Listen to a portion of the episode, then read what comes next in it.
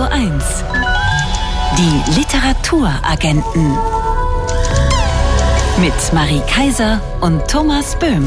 Schönen guten Abend. Guten Abend. Am Freitag hatten wir volles Haus, vollen großen Saal des Haus des Rundfunks, denn es war die Buchpremiere von Juli C. und Simon Orban mit dem neuen Roman Zwischenwelten. Und auf diese Lesung blicken wir gleich mal zurück. Außerdem schauen wir, inwieweit sich die Menschen in unserer Nähe zu literarischen Charakteren eignen. Radio 1. Favorit Buch. In ihrer Studienzeit waren Theresa und Stefan eng befreundet und in vielem einer Meinung. Als sie sich 20 Jahre später zufällig wieder treffen, leben sie in unterschiedlichen Welten. Stefan ist Kulturchef der größten deutschen Wochenzeitung. Theresa kämpft ums Überleben des Bauernhofs, den sie von ihrem Vater geerbt hat. Von außen betrachtet sind wir zwei ein ziemlicher Komödienstoff. Du, der Top-Journalist aus Hamburg, ich, die Milchbäuerin aus der brandenburgischen Provinz. Könnte eine ganz lustige Story werden, schreibt Theresa an Stefan. In ihren Nachrichten und Mails prallen die unterschiedlichen Meinungen aufeinander. Bei Reizthemen wie Klima, Gendern oder Rassismus. Aber trotz aller Gegensätze lassen Theresa und Stefan das Gespräch nicht abreißen. Am Freitag haben wir die Buchpremiere des neuen Romans Zwischen Welten von Juli C. und Simon Urban gefeiert bei der schönen Lesung im ausverkauften großen Sendesaal im Haus des Rundfunks. Ein Roman, der wir, wie wir gerade gehört haben, zwei Menschen aus verschiedenen Welten aufeinanderprallen lässt. Ein moderner Briefroman, der aus E-Mails, WhatsApp und Telegram-Nachrichten besteht. Und die beiden haben auf der Bühne erzählt, dass es ja, da es gewisse Parallelen gibt zwischen den beiden Autoren und ihren Figuren, sie immer wieder gefragt werden, ob denn jeder von ihnen jeweils eine Figur betreut habe. Es ist ja in der Tat so, Theresa und Juli C., die leben beide in Brandenburg, wobei Juli C. nur selten morgens um vier aufsteht und in Gummistiefeln Kühe melkt, wie sie uns versichert hat. Simon Obern lebt auch in Hamburg und hat auch schon als Journalist gearbeitet. Er war aber nie stellvertretender Chefredakteur der größten deutschen Wochenzeitung wie die Figur des Stefan im Roman. Beide haben also klargestellt, wir haben das Buch mit einem gemeinsamen Gehirn geschrieben? Meistens war es so, dass einer sozusagen frei gesprochen hat, also auch so ein bisschen mündlich das entwickelt hat. Der andere hat mitgetippt, mitgedacht, unterbrochen, dann hat das mal wieder abgewechselt. Also wir waren ziemlich nah dabei, so siamesisch zu werden. Und trotzdem das so ist und die beiden das auch immer klarstellen, passiert es ganz oft, dass davon ausgegangen wird, dass sie auch ihre Meinung da jeweils der Figur ihres Geschlechts unterschieben. Und deswegen, um diese Fehlleistung des Gehirns zu unterlaufen, haben wir an diesem Abend einen kleinen Verfremdungseffekt eingesetzt. Und die beiden haben mit vertauschten Rollen, Mann und Frau, gelesen.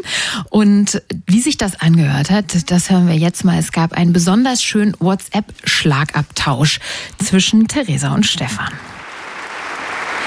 Ganz so konfrontativ ging es dann Freitagabend nicht mehr weiter, zumal die beiden betont haben, dass es ihnen darum ging, dass diese Figuren, Theresa und Stefan, auch in ihrem Streit eine Entwicklung durchmachen, zu neuen Erkenntnissen kommen.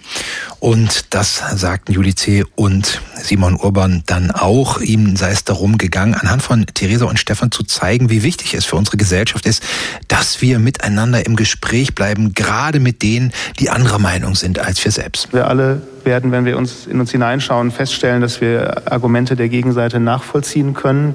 Und dieses Verständnis für die Beweggründe, für die Argumente der jeweils anderen Seite das ist in uns vorhanden und das müssen wir, glaube ich, wieder entdecken und auch so ehrlich zu uns sein, zu sagen, da ist es, ich habe es gefunden und das wende ich jetzt auch an. Oh.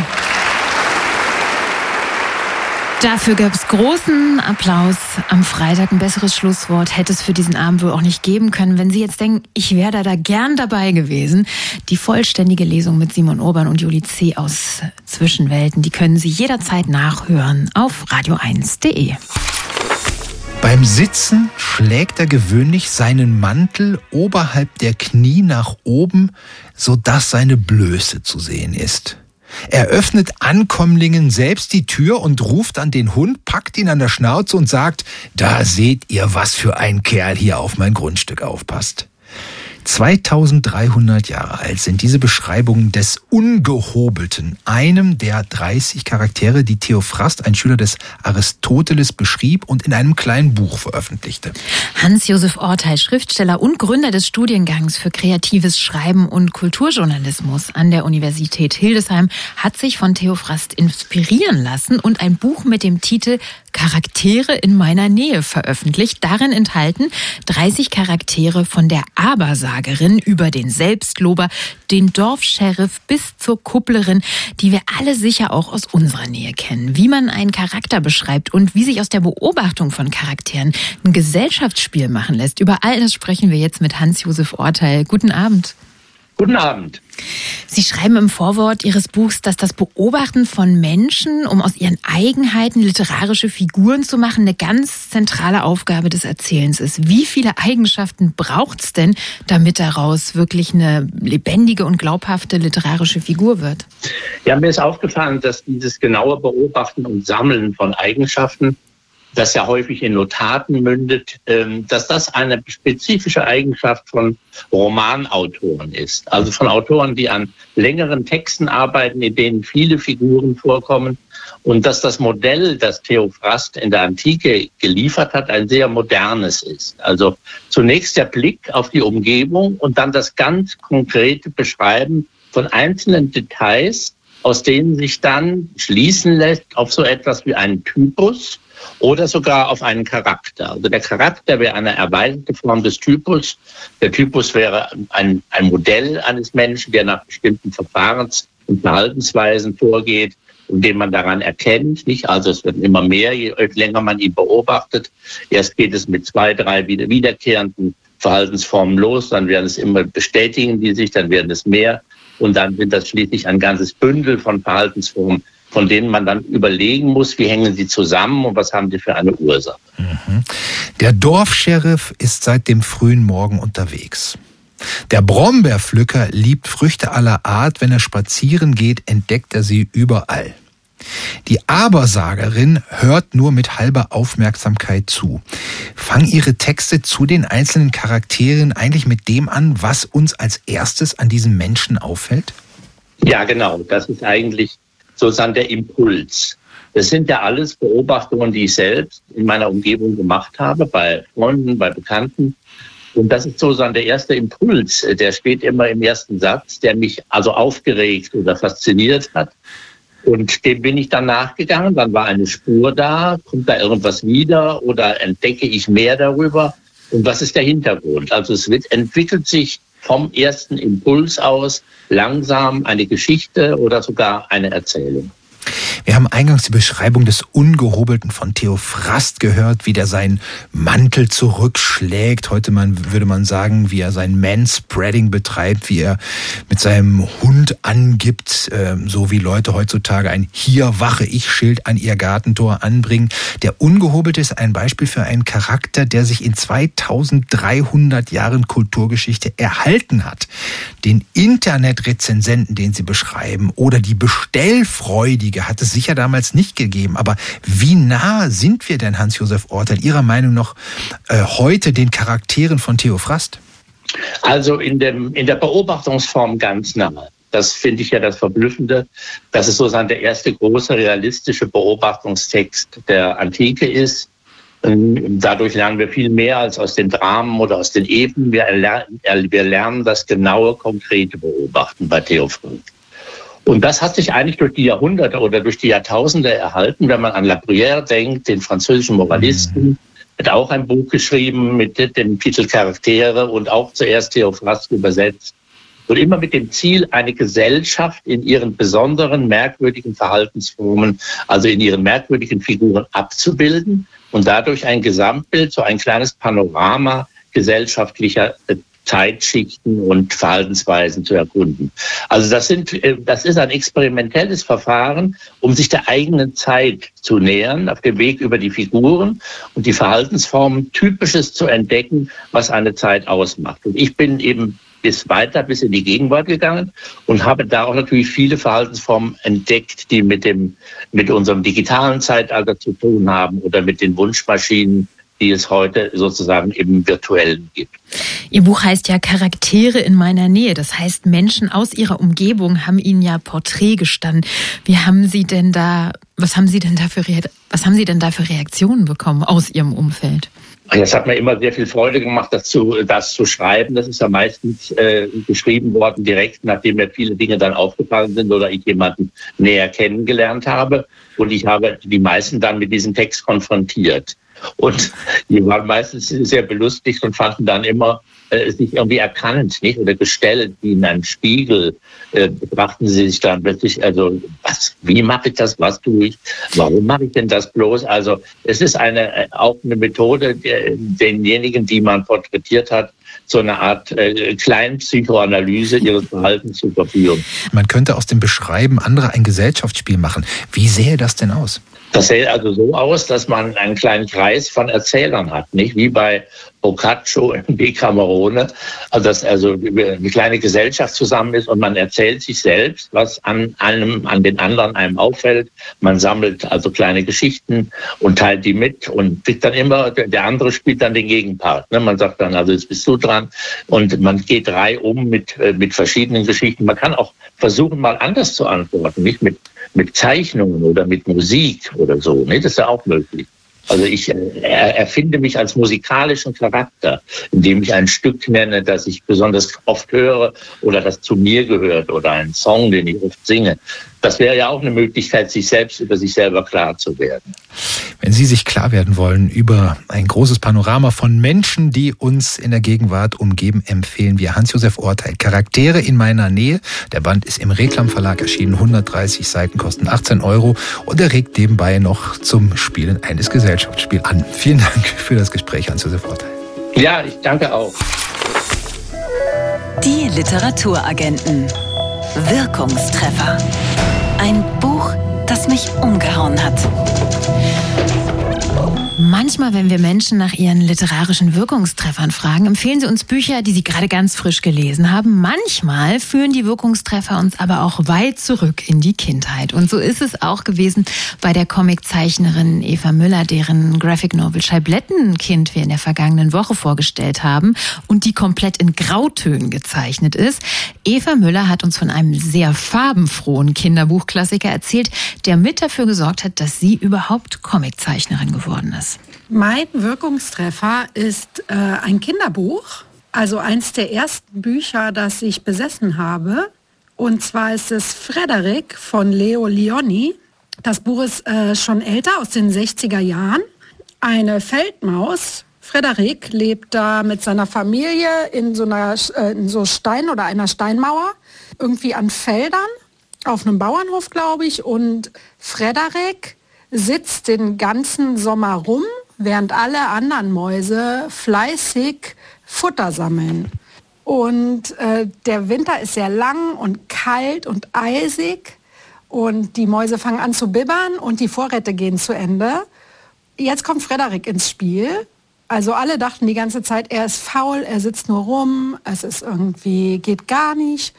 Aber Frederik hat in der Zeit Farben gesammelt die Sonne aufgesaugt und sitzt in, mit den Mäusen in der Steinhöhle und trägt ein schönes Gedicht vor. Und die Farben erscheinen und die Mäuse werden gewärmt und die Stimmung wird schön und gemütlich. Frederik trägt damit viel zur Gemeinschaft bei. Äh, das Buch hat mich sehr beeindruckt als Kind. Ich weiß heute noch, wie wir es gekauft haben. Das war nämlich auf einem Flohmarkt auf einem Weihnachtsbenefizflohmarkt von Nonnen in einem Krankenhaus und ich habe es von weitem gesehen und habe diese Maus gesehen und habe zu meiner Mutter gesagt, ich will das haben und sie hat es mir gekauft und ich habe es wirklich über Jahre, über viele, viele Jahre jeden Tag aufgeschlagen. Und es kann sein, dass es ein bisschen Einfluss darauf hatte, dass ich heute Graphic Novel Autorin, Künstlerin und Zeichnerin bin. Wer weiß. Ich habe es immer noch, das Buch. Es steht in meinem Regal. Und vor meiner Tochter werde ich es gut verstecken. Ich wünsche mir nämlich, dass sie eher Informatikerin als Künstlerin wird. Nee, nur Spaß. Ich werde es natürlich meiner Tochter, die jetzt sechs Monate alt ist, sobald äh, sie das gut angucken kann, vorlesen. Und freue mich schon drauf. Und wenn Sie auch aus Ihren Kindern NachwuchscomiczeichnerInnen machen wollen, verschenken Sie denen doch demnächst einfach mal das Bilderbuch Frederik vom amerikanischen Grafiker, Maler und Schriftsteller Leo Lionni. Erstmals ist Frederik 1967 erschienen, ist aber immer noch zu haben als Taschenbuch bei Beels und Gelberg. 31 Seiten kosten 6,50 Euro. Das Interview mit Eva Müller zu ihrer Graphic Novel Scheiblettenkind finden Sie in unserem Sendungsarchiv. Radio 1. Die Literaturagenten. Autoren sind auch nur Leser.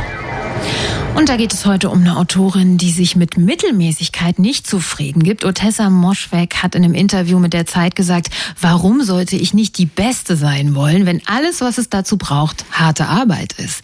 Genie, Klassenbeste, nah an der Perfektion, das sind immer wieder Worte, die im Zusammenhang mit Otessa Moschweg fallen. Eine Autorin, die kroatische und iranische Wurzeln hat und in den USA aufgewachsen ist und die sich mit Büchern wie McGlue und Der Tod in ihren Händen einen Namen gemacht hat. Gerade ist Otessa Moschwegs fünfter Roman Labwona auf Deutsch erschienen. Welche Lektüre uns da erwartet, fragen wir unseren lesenden Autor Thorsten Nagelschmidt. Hallo, guten Abend. Thorsten, kannst du uns hören? Naja, gut, Könnt das jetzt, äh, wir können dich hören, ja, wunderbar. Jetzt bist du da. Alles klar. Ähm, genau. Otesha Moschweg schreibt gern Romane über die Außenseiter der Gesellschaft und auch über das Abseitige. Ist das bei ihrem aktuellen Roman Labwona auch so? Und was hat es überhaupt mit diesem Titel Labwona auf sich? Äh, Also Labwona, das ist der Name eines Dorfes oder eines Gebietes, in dem äh, dieser Roman spielt. Es ist, wird nicht näher bestimmt, wo dieser Ort liegt, auf welchem Kontinent äh, oder auch eigentlich wird auch nicht mal bestimmt, in welcher Zeit das genau spielt. Es wird immer so angenommen, irgendwie ein Mittelalterdorf, ähm, aber sie selbst äh, benennt es so eigentlich im Text nicht. Ähm, Labwona wird auf jeden Fall beherrscht von dem Fürsten William und äh, ja, das, also das Groteske und Absurde, das man aus früheren Romanen von Otessa Moschweg kennt, das wird hier auf jeden Fall auf die Spitze getrieben. Normalerweise werden ihre Romane ja durchweg bejubelt. An Lavona aber gab es auch Kritik. Der Guardian hat ihr vorgeworfen, sich an Abstoßendem zu berauschen und Gewalt zum Zweck an sich zu erheben. Offenbar hat Moschwegs in diesem mittelalterlichen Sündenfuhr Lavona irgendwie alles versammelt, was dem Menschen so einfällt an Widerwärtigkeit. Mord, Kannibalismus, Vergewaltigung, Verstümmelung und alles auch noch aus der Täterperspektive beschrieben. Wie hast du das denn beim Lesen erlebt?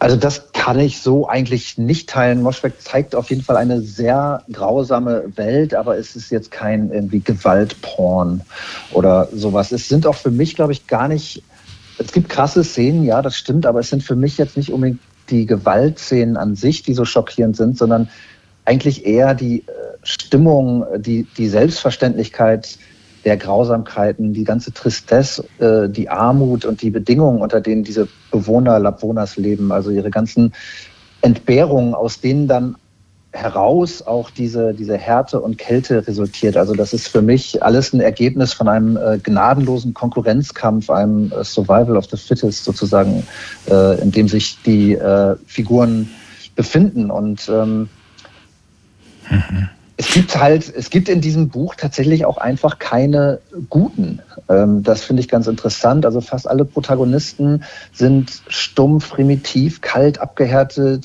missgünstig.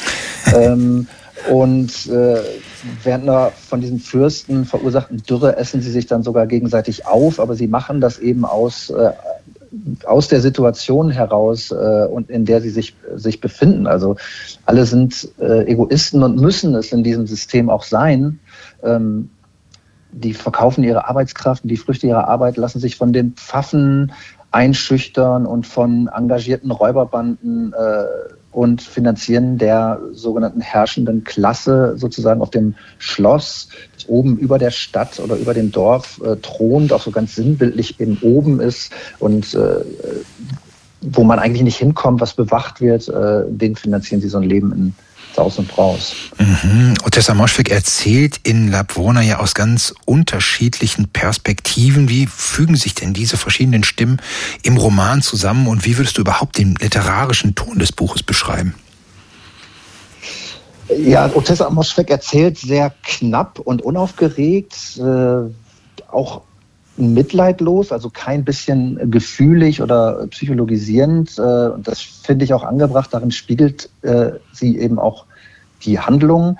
Ähm, manchmal ist es auch wirklich geradezu salopp. Also Figuren sterben dann ganz plötzlich oder werden irgendwie nicht weiter beachtet. Äh, und das finde ich auch in sich konsequent, weil wie die Autorin da so das Interesse an ihren Figuren plötzlich verliert, verliert ist im, im, im Kontext des Romans halt nachvollziehbar, weil diese äh, äh, weil es eben keine wirklich äh, guten oder sympathischen Figuren gibt. Ich finde, hier und da blitzt auch so ein ganz feiner Humor durch, auch wenn das jetzt so ein wirklich kein lustiger Stoff oder kein, kein lustiges Buch ist, kann man sich aber trotzdem vorstellen, wie viel Spaß Otessa Moschweg beim Schreiben hatte, bei den, bei so ganz absurden äh, Tischszenen von diesem Fürsten mit seinen Bediensteten zum Beispiel. Der Fürst ist halt wirklich so ein eigentlich äh, ganz unbedarfter, infantiler Geselle, wird einmal als verzogener Bengel auch äh, bezeichnet, der eigentlich rund um die Uhr mit irgendwelchen pubertären Albernheiten irgendwie bespaßt werden muss und für den das alles nur irgendwie Spiel und Inszenierung ist, ohne jeden äh, Sinn und Zweck. Wir haben gerade schon gesagt, dass Otessa Moschweg so als Klassenbeste der amerikanischen Literatur bezeichnet wird, als Perfektionistin. Findest du denn irgendwas an diesem Roman wenigstens ein kleines bisschen unperfekt? Ja, ich muss sagen, ich habe überhaupt nicht an Perfektion gedacht, weil äh, ich glaube, die meisten anderen Erzähler, also Otessa Moschweg ist eine sehr freie und selbstbewusste Erzählerin, finde ich. Also man hätte das auch ganz leicht zu so einem 800-Seiten-Werk aufblasen können mit ganz detaillierten Beschreibungen dieser Welt, mit ganz ausgearbeiteten Figurenentwicklungen, mit Protagonisten, die einem sympathisch sind, denen man folgen möchte, mit denen man sich identifizieren kann. Also allein aus dieser Sterbeszene Williams hätte man ein ganzes Kapitel machen können, aber sie wickelt das dieses vermeintlich große Ereignis, so der Herrscher stirbt, in ein, zwei lapidaren Sätzen ab. Und sie sagt damit eben auch, es ist ganz egal, wer genau hier gerade herrscht, solange diese Herrschaftsstrukturen dieselben bleiben, äh, wird sich nichts ändern. Und ähm, ich glaube, dass es schon eine relativ unorthodoxe Erzählweise ist. Und vielleicht ist es halt gerade das, was von, von Lesern als genial oder als irgendwie perfekt wahrgenommen wird, diese eigentlich Imperfektion. Mhm. Wir brauchen noch ganz orthodox in dieser Rubrik zum Schluss, wie immer, ein Kurzurteil für den Buchumschlag. Ja, ich habe äh, mir den Kopf darüber zerbrochen. Ich muss sagen, ähm, hinten drauf auf dem Buch steht ein, ein Blurb von Theresia Enzensberger, äh, die sagt, was für ein grauenvolles Meisterwerk und dem kann ich mich wirklich nur anschließen. Besser gut geklaut als schlecht selber ausgedacht, würde ich da sagen. Und Tessa Moschweg, Labwohner, ist aus dem Englischen übersetzt von Anke Caroline Burger. Das Buch ist erschienen bei Hansa Berlin, hat 336 Seiten und kostet 26 Euro. Und wir sagen vielen Dank für diese Rezension, Thorsten Nagelschmidt. Ja, danke auch. Bis Tschüss. bald. Tschüss. Die Radio 1 Bücherliste. Welche Bücher sind besonders gefragt im neuen Jahr in den Buchhandlungen in Berlin und Brandenburg? Das verrät jede Woche unsere Radio 1 Bücherliste. Und was von den zehn Büchern der Woche zu halten ist, das fragen wir Thomas Graller vom Buchlokal in der Ossietzky-Straße in Berlin-Pankow. Schönen guten Abend. Ja, guten Abend, Marie. Guten Abend, Thomas. Hallo. Im illustrierten Kompendium der psychoaktiven Pflanzen auf der 10 lassen Kat Menschik und Jakob Hein die geheimen Rauschkräfte sichtbar werden. Von Paprika führt zum Pepperhai oder von Muskatnuss angenehm einschläfender Wirkung wird der zugeschrieben. Hat das Buch dich eher high gemacht oder eher eingeschläfert? Na, ich würde schon sagen eher high. Es hat äh, auch einen besonderen Grund, auf den komme ich dann gleich zum Schluss meiner Ausführung. Ich habe mir mal zwei Stunden vorgenommen. Nein, so schnell, so, so schnell. Also ich finde den Text total gelungen und ich finde ihn super schön illustriert, mal wieder von Kat Menschik. Das ist ein Text, der uns zeigt, dass so gut wie alle Pflanzen uns heim machen können und also alle Pflanzen sich aktiv auf unseren Bewusstseinszustand auswirken. Äh, und äh, jetzt komme ich äh, zu meinem Abschluss. Und sind Bücher nicht auch aus Pflanzen gemacht? Ha. Natürlich. Auf Platz 9 Besat Karim Khanis Roman Hund, Wolf, Schakal. Ein Roman, der uns mitnimmt aufs harte Pflaster Neuköllns in den 90er Jahren, wo ein iranischer Einwandererjunge aufwächst und versucht, irgendwo seinen Platz zu finden. Hat dieser Roman auch in deiner Buchhandlung einen Ehrenplatz? Ja, das hat er unbedingt, es, äh, weil es so viel verbindet, so aus dem Orient und aus dem Okzident. Es ist zart, es ist poetisch, kraftvoll und auch sagenhaft brutal und für mich, äh, ich will sagen, ich empfehle das unbedingt als Schullektüre, weil zumutbar ist alles, was die Wirklichkeit auf so eine Art literarisch abzubilden vermag. Großes Kino. KritikerkollegInnen haben über das neue Buch von Ian McEwan gesagt, er hätte damit wohl mit diesem Roman Lektionen das Buch seines Lebens geschrieben. Tatsächlich schöpft McEwan wie nie zuvor in diesem Roman aus der eigenen Lebensgeschichte. Wie intensiv hast du denn die Lektüre von Lektionen erlebt? Tja, also für mich ist Lektion der große literarische Biber Butzemann meines Lebens. Es, äh, es, es rüttelt mich, es schüttelt mich. Ich werfe mein Säcklein hinter mich und freue mich auf das verbliebene Viertel, das noch vor mir liegt. Hm. Sein bestes Buch. Auf jeden Fall. Transatlantik von Volker Kutscher ist auf der sieben der neunte Band der Krimireihe um Gerion Rath. Dieses Mal steht nicht Gerion, sondern Charlotte Charlie Rath als Protagonistin im Vordergrund. Wie hat dir das gefallen? Sehr gut. Du hast übrigens Fritz vergessen. Der spielt auch eine ganz, ganz große Rolle, der Adoptivsohn von den beiden.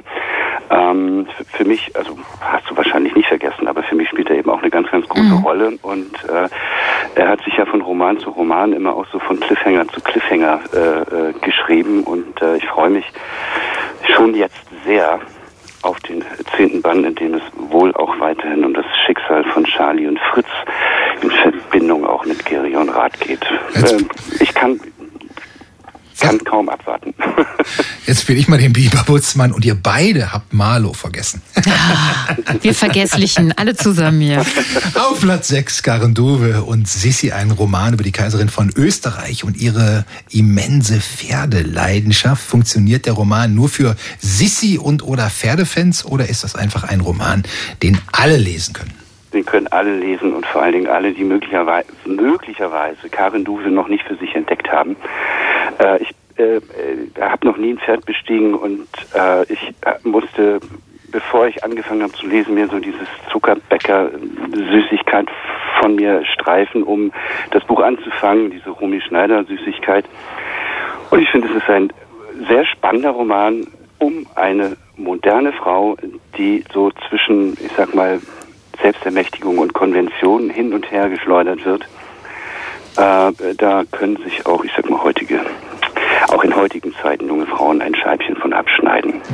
Auf der 5 fährt Dörte Hansen zur See die Geschichte von einer alteingesessenen Inselfamilie auf der Nordsee und eines der meistverkauften Bücher des vergangenen Jahres. Ist dieses Buch zu Recht auch in diesem Jahr immer noch so ein Bestseller? Tja, das kann ich nicht so richtig beurteilen. Es kommen ja immer wieder laufend richtig spannend neue Bücher nach. Was ich sagen kann, so als norddeutscher Küstenmensch, ist, dass wenn mich, wenn mich äh, äh, Meeresheimweh befällt, dann greife ich zu Dörte Hansen.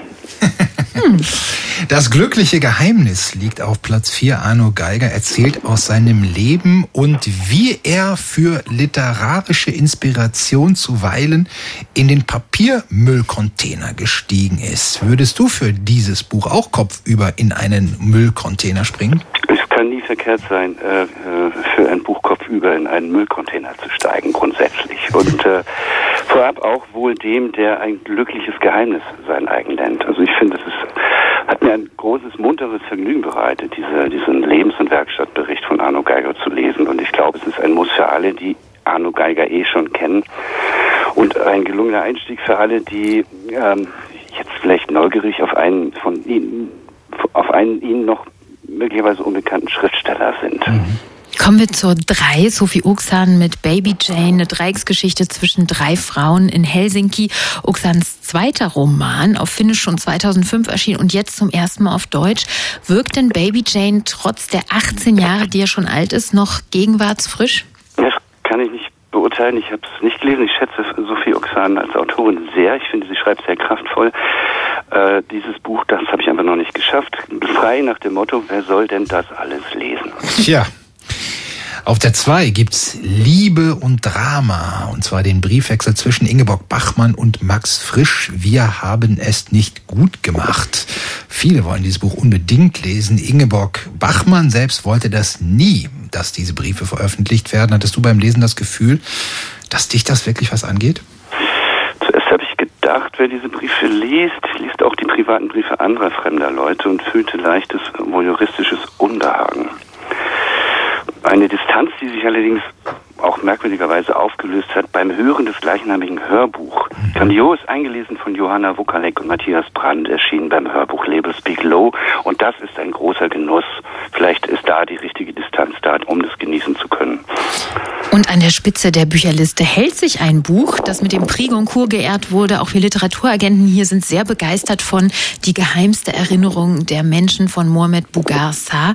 Elvira Hahnemann von der Buchhandlung Ter meinte vergangene Woche, Woche allerdings, sie könne die große allgemeine Begeisterung für diesen Roman nicht so ganz nachvollziehen. Wie geht's denn dir, Thomas? Ja, mir geht's eher so, dass ich manchmal das Gefühl habe, dass ein Buch seine LeserInnen findet und nicht umgekehrt.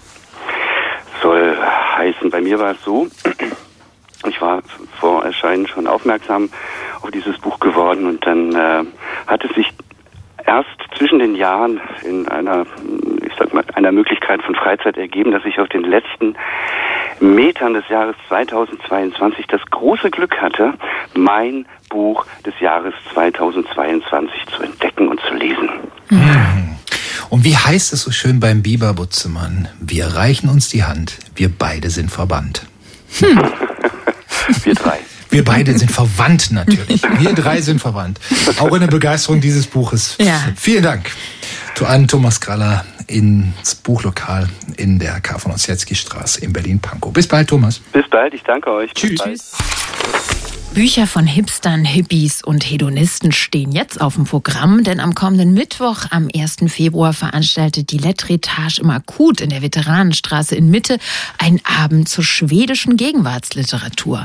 Anlass ist ein Sonderband der Literaturzeitschrift Die Horen, der die schwedische Gegenwartsliteratur in seiner ganzen Bandbreite vorstellen will. Was uns am Mittwoch erwartet und was die Besonderheiten der schwedischen Gegenwartsliteratur sind, darüber sprechen wir jetzt mit Paul Berf, der zusammen mit Orse Berg den Band Morgen ist ein anderer Tag Neue Literatur aus Schweden herausgegeben hat. Guten Abend, Paul Berf. Guten Abend, Thomas Böhm.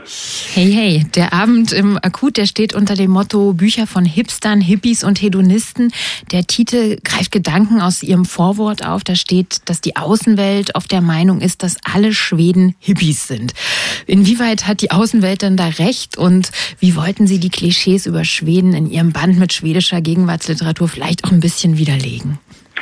Naja, es ist ja immer so, dass es äh, nationale Klischees äh, gibt. Also die Deutschen sind die Ordentlichen, äh, die Schweden sind die Hippies äh, und das ist natürlich niemals richtig. Äh, und das Einzige, was man tun kann, um da Abhilfe zu schaffen, ist zu zeigen, dass äh, sich hinter dem Wort Schweden oder schwedische Literatur in dem Fall ganz viel Verschiedenes äh, befinden kann, auch äh, verschiedene Lebensentwürfe, verschiedene Lebenswelten, äh, sicherlich nicht nur Hippies.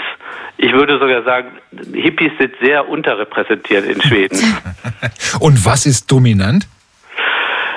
Schweden ist ein sehr pragmatisches, auch sehr ordentliches Land, könnte man sagen. Also man legt Wert auf feste Formen, auf formales Auftreten auch.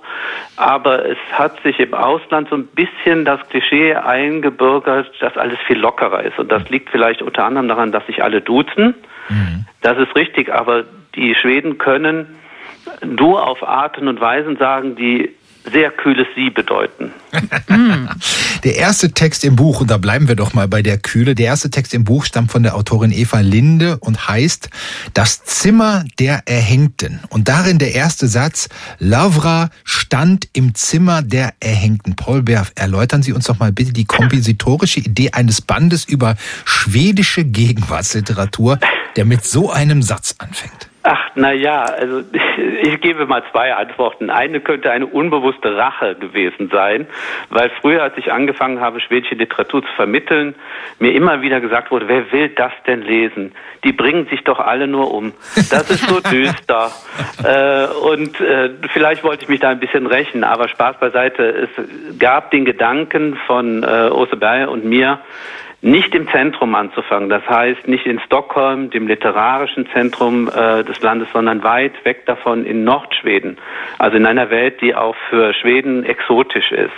Für Deutsche natürlich noch viel mehr. Gut, der Titel ist nicht so aufmunternd, aber es gibt ganz, äh, ganz positive Texte auch in der Anthologie. Es finden sich ja viele unterschiedliche Textsorten im Band, wobei schon auffällt, dass es sehr viele Essays gibt. Einer davon stammt von Ukon, der am Mittwoch einer der drei schwedischen Autoren sein sein wird, der seine Texte vorstellt. Was liegt Ihnen denn an dieser Textsorte Essay so am Herzen, dass Sie die so deutlich berücksichtigt haben? Also ich habe immer schon eine große, große Liebe zum Essay gehabt und auch meine, die ersten Texte, die ich übersetzt habe aus dem Schwedischen von Ares Fioretos, das waren Essays. Ähm, der Essay hat eine unglaubliche Freiheit. Äh, er muss, er muss keine Genreerwartungen eigentlich erfüllen. Das, der Essay ist ein Essay, weil er ein Essay ist, also weil man ihn füllen kann mit ganz unterschiedlichen Themen, mit ganz unterschiedlichen Schreibweisen. Äh, um auf das Beispiel Ökern zu, äh, zu kommen, er ist einerseits Lyriker, Schriftsteller, aber auch Psychoanalytiker. Und auf dieser Schnittstelle zwischen äh, Psychoanalyse und Literatur schreibt er oft seine Essays, äh, zum Beispiel über die Frage, sind wir, wenn wir, oder sind Menschen, wenn sie dement werden, noch die gleichen Menschen oder werden sie andere Menschen? Ist der Kern erhalten oder und sind wir nur noch eine schwächere Version unserer selbst oder sind wir auf einmal etwas komplett anderes? Mhm. Sie haben es vorhin schon angedeutet, viele denken bei schwedischer Literatur gerne ans Morden und an Schweden-Krimis. Wenn wir Ihre Auswahl mal so thematisch einkreisen, welche Themen der schwedischen Gegenwartsliteratur haben Sie besonders interessiert? Uns hat vor allen Dingen interessiert, wie unterschiedlich äh, das Thema Identität äh, angegangen werden kann, was damit zusammenhängt, dass Schweden heute eine moderne Gesellschaft ist mit eine multikulturelle Gesellschaft einfach auch mit ganz unterschiedlichen Lebensentwürfen. Wir haben eine Lyrikerin, die sich mit ihrer jüdischen Existenz äh, auseinandersetzt. Wir haben Leute mit Migrationshintergrund, die in ihren Texten sich mit dem alltäglichen Rassismus in Schweden auseinandersetzen. Wir haben aber auch ganz, äh, ja, ich will mal sagen, existenzielle Texte, also eine Lyrikerin, die sich in ihren Gedichten mit ihrer Krebserkrankung auseinandersetzt. Wir haben aber auch äh, Texte, erzählende Prosa über neue Familienmodelle, wie das Zusammenleben zwischen den Geschlechtern funktionieren kann in einer modernen Instagram-Welt. Äh, das ist alles nicht unbedingt das, was man mit schwedischer Literatur verbindet. Absolut. Frau Berf, wir haben schon einen Autor erwähnt, der am Mittwoch mit dabei sein wird, Ykon. Erzählen Sie uns doch noch mal was über die beiden anderen, Agnes Littbeck und Tone Schunissen. Agnes Liedbeck könnte man eine Erforscherin von Familienstrukturen nennen, und zwar bürgerlicher Familienstrukturen, der Mittelschicht. Äh, in dem Text, äh, der in der Anthologie drin ist, beschäftigt sie sich mit den Rollen, in die Frauen hineingedrängt werden, aber sich auch vielleicht hineindrängen lassen in der, ja, in dem Gefühl, sie müssen diesen Rollen gerecht werden. Und das sind drei Rollen, die sie da ausmacht. Das ist die Geliebte, die Liebhaberin, das ist die Mutter äh, Rolle und das ist die Rolle der Pflegenden. Mhm. Äh, und dann schildert sie einen Lebenslauf einer Frau, in diesen, die in diesen verschiedenen Lebensphasen einmal die Rolle, einmal die andere, einmal die dritte Rolle einnimmt äh, und die Rollen werden dann zu einem Gefängnis. Sie hat aber auch äh, Bücher geschrieben über Schwesternbeziehungen.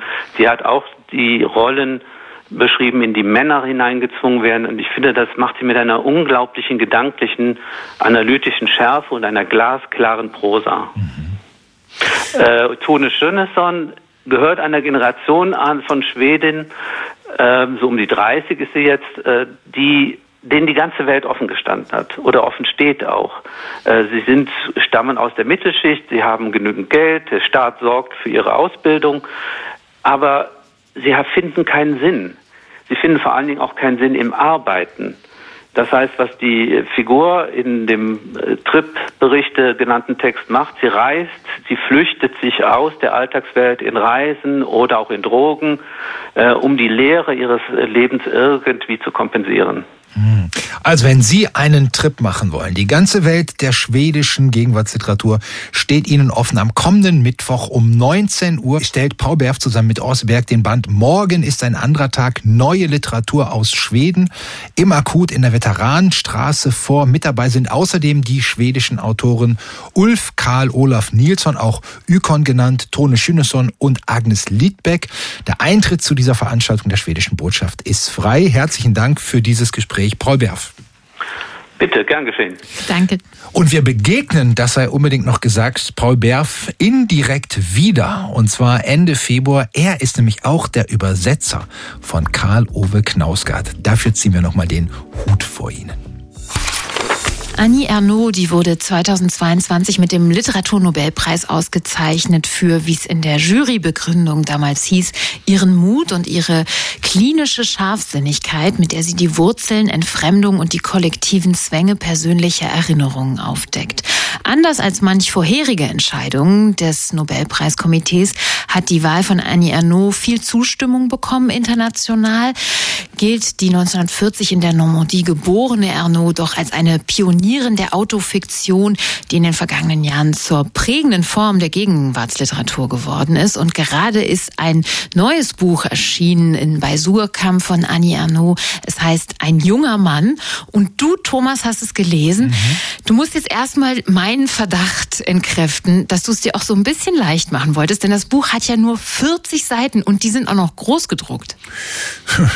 Ja, abgesehen davon, dass ich der Meinung bin, dass es viel zu wenig äh, gute kurze Bücher gibt, möchte ich erstmal gegen deinen Verdacht einwenden. Es ist nun mal das Buch der Literaturnobelpreisträgerin.